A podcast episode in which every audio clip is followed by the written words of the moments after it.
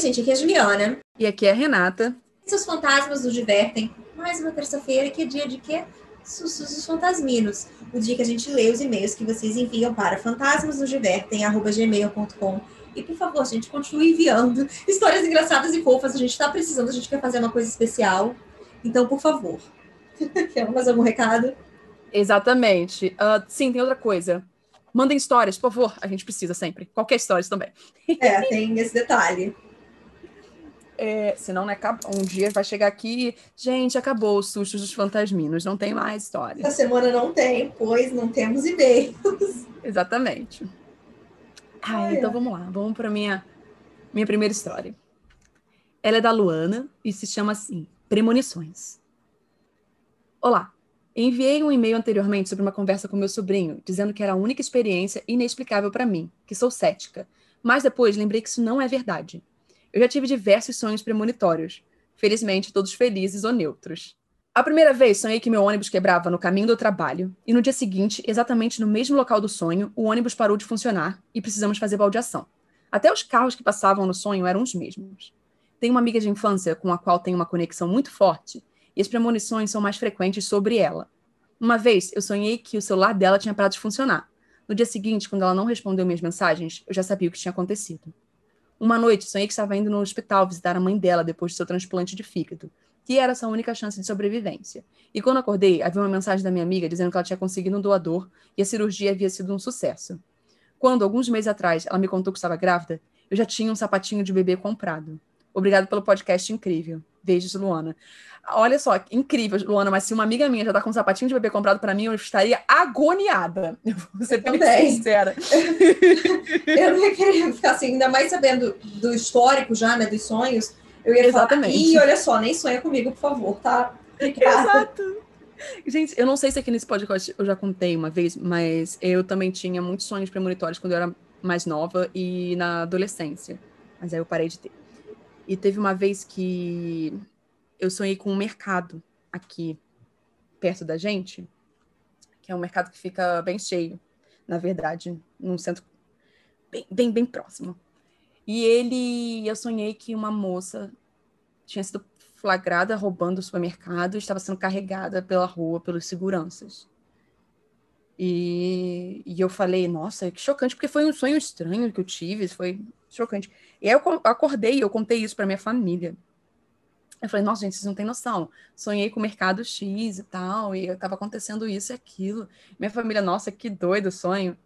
Não, não é que eu e minha avó estávamos indo no mercado X e essa cena se repetiu na minha frente. Eu falei, vó, não te contei do sonho? Não foi tipo, ah, aquela sensação de déjà vu. Não, eu falei, vó, eu contei do sonho. É, é bom é que isso. você teve a prova, ué. Exatamente. Foi, foi meio surreal. Pode continuar. Bom, vamos lá. O meu primeiro e-mail é da Karina e se chama Meu contato com o sobrenatural mais pesado. Olá, meninas, tudo bom? Aqui é a Karina e eu tenho algumas histórias como sobrenatural. Mas, esse, mas como esse é meu primeiro e-mail, eu decidi começar com o evento mais punk de toda a minha vida. Nossa. Alguns... Pois é. Ela nem foi gradual, sabe assim, olha só. Vamos mandando não. mais leve, não, vai mais punk mesmo. Alguns anos atrás, eu fui viajar com meu pai no carnaval para casa do esposo da irmã da minha madrasta. Durante o dia, comentaram que aquela era a casa dos pais deles, que haviam falecido, porém amavam a casa. Na hora de dormir, eu fiquei em um quarto na parte de cima. Não havia outro quarto lá em cima. Então, tomei um banho, dei um banho na minha filha e nos deitamos para dormir. Ela logo adormeceu e eu fiquei lá, acordada vendo TV. Algum tempo depois, eu vi a maçaneta do quarto se mexer, como se alguém quisesse abrir a porta. Eu abri a porta acreditando que fosse alguém, mas não tinha nada lá em cima. Fechei de novo, só que dessa vez dois movimentos na maçaneta. Abri e só aí eu percebi o que estava acontecendo. Fechei a porta e a partir daí a maçaneta ficou enlouquecida. Ela não parou de mexer e eu dentro do quarto desesperada. Ficou desse jeito até o dia clarear. Foi muito sinistro. No dia seguinte, dormi no chão da sala. Nunca mais entrei naquele quarto. Tem, infelizmente, muito mais outras histórias dessas. Vocês são maravilhosas, meninas. Beijos, sucesso. Medo, não quero isso de maçaneta, não. Eu, eu, eu gosto que ela falou assim: é, os pais deles amavam muito o, a casa. Aí eu falei assim: amavam tanto que ainda não foram embora. esse era meu quarto, esse era meu quarto, esse é meu quarto. Exatamente. Eu fiquei um pouco. Ai, meu Deus do céu. Na minha cabeça era isso. Eu tô tentando, pelo menos, pensar que fosse uma coisa, sabe? Tipo, só isso. É, nossa, no meu quarto. é isso. Tá bom? É. Obrigada. tá. Minha história agora é do Robson e é. Relatos só, não tem um título tão. Uou. Nada contra Robson, é só explicando para as pessoas, né? Não se empolguem, gente, calma aí. Olá, meninas. Bom, desde as lembranças mais antigas da minha infância, ocorrem coisas bizarras comigo. Seguem algumas que eu lembro. O inferno por baixo da porta. Mentira, gente. Cada uma das histórias tem título. Yay! Ah. Mas eu não sei se eu tô muito empolgada para essa, com, com, esse título, não. Ai, medo. Porque é assim, o inferno por baixo da porta, eu e Juliana vivemos o inferno do lado da porta, entendeu? Que a minha tia passando aquele Ai, bilhetinho, lembra? Renata, pelo amor de Deus. então vamos lá. Achei que a gente é fosse é... morrer naquele dia, sem brincadeira. Aquele foi pesado. Então vamos lá. Essa é a lembrança mais antiga que tenho da minha infância. Eu tinha por volta dos quatro ou cinco anos e dormia no quarto dos meus pais, em uma cama que era parte de um sofá. Aqueles verdes antigos que era moda na época em 1996. Em uma madrugada acordei com um barulho, e sempre que eu acordava na madrugada, olhava para a luz para baixo da porta, pois deixava uma luz da cozinha ligada para que eu não tivesse medo. Nessa madrugada em questão, quando olhei para as luzes, vi garras, muitas garras arranhando e tentando entrar. A cor da luz mudou e ficou avermelhada, e a porta parecia se expandir a cada investida da criatura. Seja ela o que fosse. Gritei meus pais corri para a cama deles. Nesse momento, a criatura parou. Segunda história. Ataque astral ou paralisia do sono. Já com meus 18 anos, eu já estudava sobre magia, espíritos e tudo do sobrenatural para entender tudo o que passava. Não, já com 18 anos, eu já estudava sobre magia, espíritos e tudo do sobrenatural para entender tudo o que eu passava. Devido a isso, ignorava muita coisa e não tinha mais medo. Quando via as sombras criando formas e vindo em minha direção, simplesmente xingava e mandava embora. Mas, em uma madrugada, acordei por estar sem ar. Abri os olhos e vi as sombras criarem forma mais uma vez. Dessa vez, não foram embora quando mandei. Pelo contrário, criou a forma de uma espécie de cão, mas misturado com o Venom, o personagem do Homem-Aranha, e veio para cima de mim, pulando em meu peito e agarrando meu pescoço. Quando eu estava prestes a perder a consciência, senti uma força saindo de mim e uma luz saiu do meu peito, como se uma pessoa de luz levantasse de mim, e jogou a criatura contra meu guarda-roupas. Ela sumiu nas sombras com medo e não voltou mais. Eu levantei para tomar água, tranquilo, por perceber que algo zelava por mim. Lembrem dessa última parte, pois em um outro e-mail ela será relevante. Tcharam! Mistério. Bom, por enquanto é isso, meninas. Perdoem meus erros de português. Adoro o programa de vocês. Abraços. Eu gosto mas... do, do cliffhanger aí. É, exatamente. Mas eu gosto que ele falou assim: uma criatura misturada com um Venom. Eu quero dizer que se o Tom Hardy quisesse, o querido, eu tô aqui, tá bom? Você é baixinho, mas faça uma exceção. É o que eu ia falar exatamente. Eu falar Tom Hardy é baixinho, mas é o único. É, não, é o único, não. Não, não é o único, a gente faz não. Tem... Ó, Mark Ruffalo tem 1,73 e a gente tá aí fazendo exceção também. Riz Ahmed também. Fazer o quê, né? Bom, vamos lá. O próximo é da Patrícia e se chama O Homem da Janela. Olá, gurias, tudo bem? Eu comecei a escutar podcast na quarentena e encontrei de vocês. Enquanto estou trabalhando, fico escutando e comecei a pensar nas histórias que eu teria. Bom, vamos começar. Lembro que no inverno meu pai usava sobretudo chapéu preto. É seu destino. Ai, desculpa. Ai, não sei onde estamos indo. Para, eu tô rindo. Ai, desculpa. Eu não sei onde estamos indo com isso, mas eu já ri. Ai, calma, que eu ri disso agora, que eu já fiquei com medo. Falei, Exato. será que ela confundiu? Vamos lá. Moro no sul, então é comum usarmos esse tipo de roupa. Ele morreu quando eu tinha 13 ou 14 anos, durante o mês de fevereiro. E faz muito calor aqui durante essa época. Deus pêsames, Patrícia. É. É, desculpa, a gente não tá a gente não tava rindo não, disso. Não, não tá rindo disso. A gente tá. Não, calma. Eu acho que eles não sei, eu já fico preocupada, Renata. Eu já fiquei preocupada. Sobretudo preto e chapéu preto, Juliana. Obviamente, não estamos zombando do pai dela ter falecido. Pois não, é, meus pêsames total. Que isso. Eu, gente, eu fico paranoica agora com tudo que eu falo. Acho que foi no verão seguinte que aconteceu a história. Lembro de meu vizinho Bruno chegar com a cara assustada. Era costume nos reunirmos e vermos filmes lá em casa. Toda a turma ia e eu acho que naquele dia só faltava ele para chegar. De repente, ele aparece branco e quase colocando o coração pela boca. Olhamos e ele não dizia nada. Chamei para minha mãe para ver o que tinha acontecido e ele começou a contar que quando ele estava saindo de casa, ele saía pelo portão da sua garagem e era na divisa do nosso muro. quando ele olha para nossa casa e vê um homem de sobretudo preto e chapéu preto olhando para dentro da nossa casa pela janela. Ele não sabia dizer como era esse homem, mas na época ficamos pensando do porquê ele ter visto. Agora, escutando as histórias do podcast, fico, fico pensando: será que ele visualizou meu pai durante uma visita? Ou seria o homem de chapéu preto que todo mundo vê? Bom, era isso. Vou parando por aqui e outro dia eu conto outras histórias que tem. Beijos para vocês e continuem assim. É, Patrícia, eu espero que tenha sido seu pai. Eu, eu também. Ele, Tô é, torcendo aqui. Porque... Eu espero que tenha sido uma visita do seu pai, com certeza. Ainda mais olhando para dentro da janela, né? É. Porque ele não falou que ele se sentiu mal. Acho que para mim foi mais o susto dele, não? Sim, exatamente. Ele viu uma pessoa olhando e aí é. ficou assustado. Pronto. O pesadelo e o homem do chapéu. Ó, nossa. Gente, Seguido ó. dessa história. Mas ó, veja bem, a gente não fica tão chocada com isso, porque afinal esse é um protagonista aqui nesse podcast. Pois é. É da Beatriz. Oi meninas, tudo bem? Meu nome é Beatriz, sou do interior de São Paulo. Há cerca de dois meses eu estava procurando podcasts de True Crime no Spotify e por destino eu encontrei o Fantasmas nos Divertem e se tornou um dos meus favoritos. Vocês são muito divertidas e o modo como vocês contam as coisas não me apavoram tanto. Eu disse tanto, sou bem cagona para esses assuntos. O que, que eu falei, Juliana? Porém, porém, né? Sempre tenho, mas. Eu não costumo falar sobre minhas experiências sobrenaturais com muitas pessoas, principalmente fora do meu círculo familiar. Então vamos lá. Ah, obrigada por confiar na gente e contar um pouquinho. Minha família tem um pé na mediunidade. Minha avó sempre me contou por coisas que ela passou, assim como a minha mãe, e recentemente descobri que meu avô tem várias histórias também. Se vocês quiserem, posso contar. A gente quer, pode mandar. Nunca fui incrédula, porém, sempre tive medo do que podia acontecer. Desde pequena tenho esse sexto sentido ou algo do tipo. Mas a experiência mais traumática foi quando eu tinha 14 anos. Eu estava passando por uma fase ruim da minha vida. Meus pais estavam separando e parecia que nada ia bem. Mas como dizem, o que está ruim pode piorar. Por exatos sete dias eu tive o mesmo sonho. Eu faço aniversário dia 7 de fevereiro. E os sonhos começaram dia 1 no qual eu estava matando alguém. No começo era só uma faca e sangue escorrendo dela. Conforme os dias foram passando, ficavam mais intensos e sangrentos, e tinha uma sensação que estava sendo observada. E somente no último dia ficou claro o que estava acontecendo. Do dia 6 para o 7. Inclusive, que belo presente de aniversário. KKKKK. Eu estava na porta da cozinha e tinha um corpo no chão. Ele ou ela gritava, não tenho a mínima ideia de quem era ou como tinha chegado ali. Estava amarrado e amordaçado, pedindo por ajuda. Tinha um homem atrás de mim falando: Se você não matar essa pessoa, adivinha quem vai morrer. O mais assustador ainda não é isso. O homem era alto e se vestia todo de preto, tinha um chapéu e olhos vermelhos, e ele sorria de orelha a orelha, literalmente.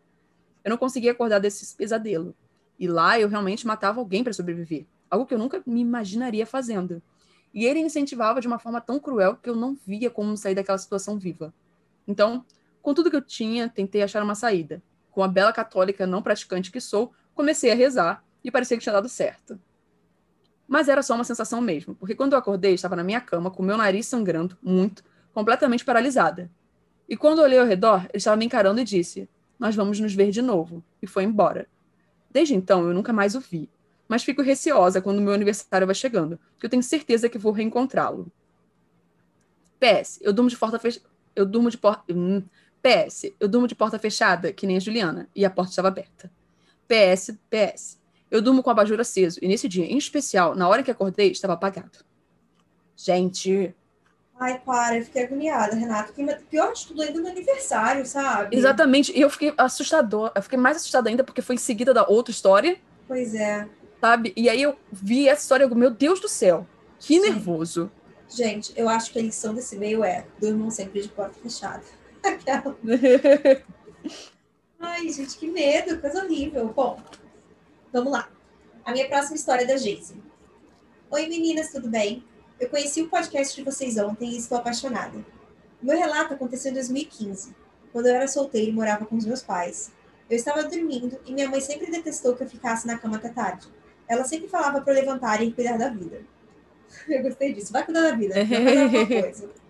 Vai ser útil. Aí você levanta e fica na, tipo, sentada na, na no, no, no, sofá, sofá é. parada, sabe? É. Uhum. tô aqui só. A única diferença é que agora eu tô aqui. Bom, nesse dia eu vi minha mãe me chamando. E eu enrolei e fiquei dormindo mais uns minutos. Ela abriu a porta do meu quarto, puta da vida, e falou: Geise, já são 10 horas, levanta. Véi, ficou me chacoalhando para acordar. Eu empurrei a mão dela e falei: Para, mãe, já estou acordada. Sentei na cama ainda falando com ela, mas ninguém respondeu. Olhei em volta. A porta do meu quarto estava aberta, mas eu estava sozinha em casa. Peguei meu celular e eram 10 horas em ponto. Mandei mensagem para minha mãe. Ela faz trabalho voluntário e tinha saído de casa às 8. Fiquei chocada. OBS. Eu apenas ouvi a voz da minha mãe e senti a mão dela. Não a vi, porque eu dormia de costas para a porta. Então eu não sei o que veria se eu olhasse. Tenho poucas experiências assim, mas minha família conta várias. Inclusive, que mais de uma pessoa viu, se eles permitirem, contarei aqui. Beijos, vocês arrasam. Ai, gente, que horrível. Ainda mais sendo tocada, sabe? Exatamente. Ela... Nossa, imagina Nossa, na hora é o episódio do sono, hein? É, imagina. Não, querida. Eu saí de casa às oito da manhã. Quê? Fala, não. assim? Pelo amor de Deus, mente pra mim. Fala que não. Exatamente. Então vamos pra minha última história. É da Júlia. Ela mandou lá pelo Instagram. O meu nome é Júlia e tenho 15 anos. Não, a gente não diz idade de ninguém aqui, porra. Meu nome é Júlia. Escuto o podcast de vocês faz só um mês e escuto todas as noites. Encho o saco dos meus amigos para eles verem e vocês são muito fofas e divertidas. Eu gostaria que vocês falassem sobre a diferença de tempo entre sonhos e a vida real. Eu li um conto de Junji Ito e uma thread no Twitter de pessoas que viveram vidas inteiras em até 15 minutos de sono. Eu já acordei várias vezes com uma sensação de vazio, como se eu tivesse perdido alguém importante para mim. Ok, anotado aí. Vamos deixar para o futuro assim, eu nunca, eu nunca vivi uma vida inteira em 15 minutos de sono, mas já vivi bastante, bastante coisa. coisa. É. exatamente, mas já vivi bastante coisa. Uma vez, quando eu tirei um cochilo rápido, eu tive um sonho similar a isso. Eu estava depois do período do almoço e dormindo no colo da minha namorada no corredor. No sonho, era, eu era eu mesma, mas eu devia ter uns 20 anos. Eu lembro de estar indo em um orfanato e brincar e colorir com várias crianças como trabalho voluntário. Até o dia que eu decidi adotar uma criança e adotei o Arthur, que era uma criança quieta, que tinha muito medo de ficar com as outras crianças e sempre ficava sozinho. O que eu acho mais chocante agora é que no último e-mail falamos sobre trabalho voluntário, né, Juliana? Pois é, Renata. E agora, obrigado. meu Deus do céu. É por isso que a gente não gosta de mudar a ordem de nada, porque é. são as pequenas coincidências da vida. Porém, ele se sentia bastante confortável comigo. Eu entendo que é ser uma criança tímida, e eu amava aquele menininho. Um dia levei Arthur para o meu escritório. Eu não lembro por quê, Acho que foi só para conhecer o lugar que eu trabalhava. Aí eu gosto que, tipo assim, com 20 anos, trabalhando já num grande escritório. Isso, é. Eu gosto disso. E eu juro, eu lembro exatamente tudo no Arthur. Ele tinha cabelo ruivo cacheado, olhos verdes e tinha um rosto coberto de sardas. Ele usava uma camiseta de abotoar listrada de azul escuro e branco, calça jeans e um tênis azul clarinho. Ele devia ter uns 4 ou 5 anos. Nós subimos de elevador e eu apresentei para os meus colegas, se agarrando nas minhas pernas o tempo todo. Sentei na minha mesa do escritório e dei papéis e giz de cera para ele desenhar até que toca o sinal de incêndio.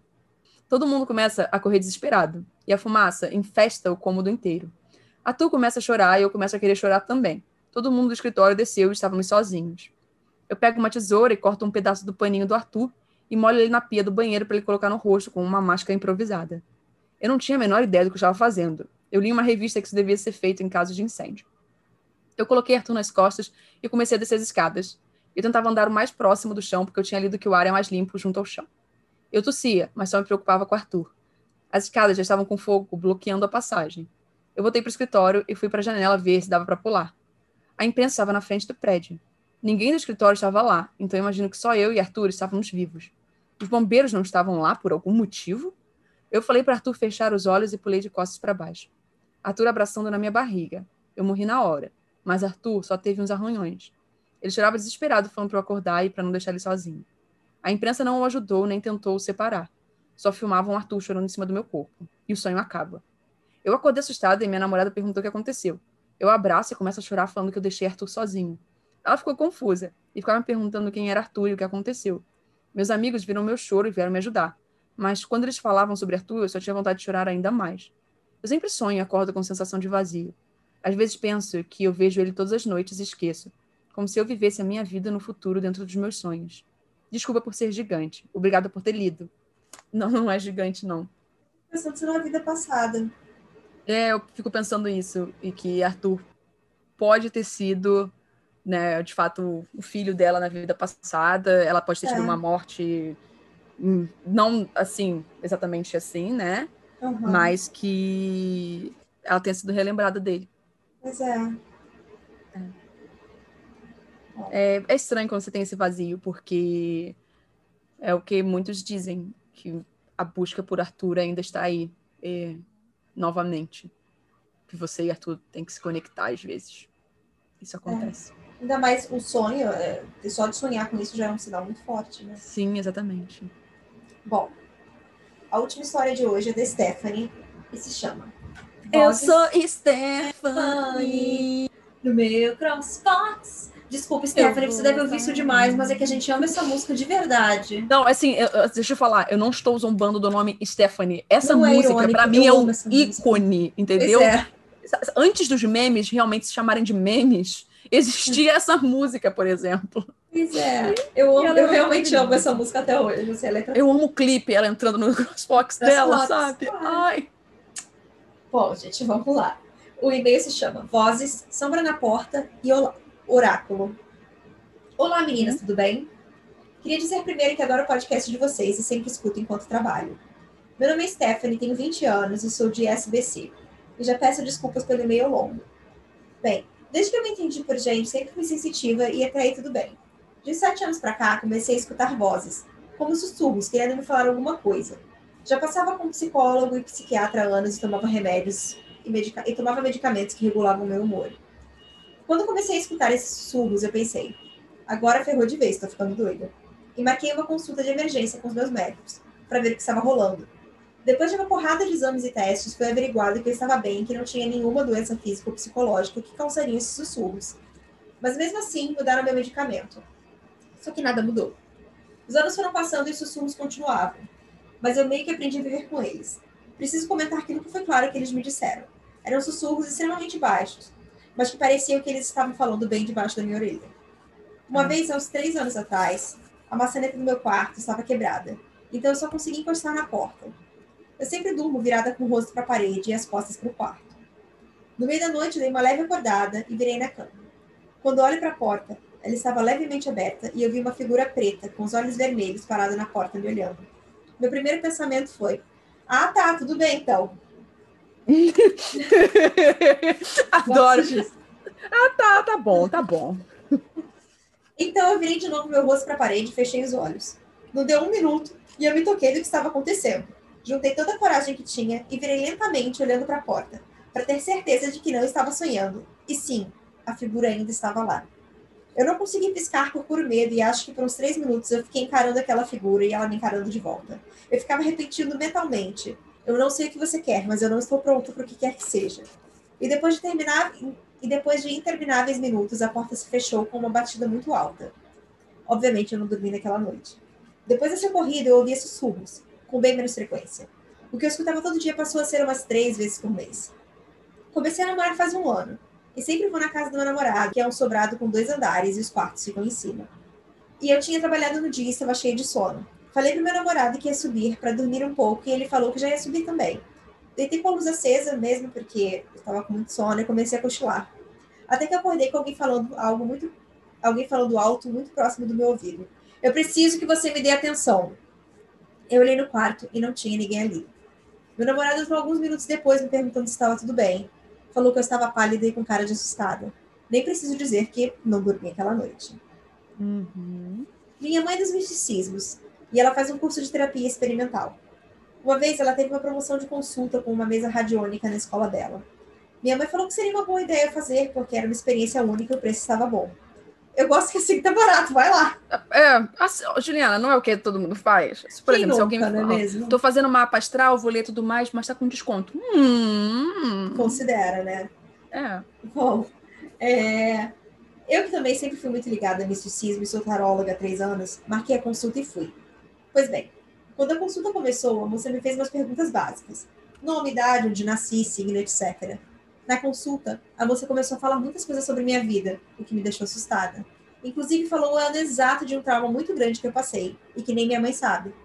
Isso me deixou com certo pânico, porque eu me senti despida de todos os traumas e inseguranças por uma mulher que eu nunca tinha visto na vida. No meio da sessão, ela fechou os olhos e começou a chorar de leve.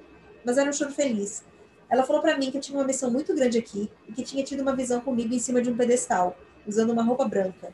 Só que o que mais me chocou de tudo foi a seguinte frase: sua missão aqui é grande, mas como você mesmo já disse, você ainda não está pronta para o que quer que seja. Meninas, meu corpo gelou ali. Eu nunca tinha contado esses pensamentos daquela noite para ninguém mesmo. Saí da consulta completamente em choque por tudo que aconteceu e até hoje tento digerir tudo.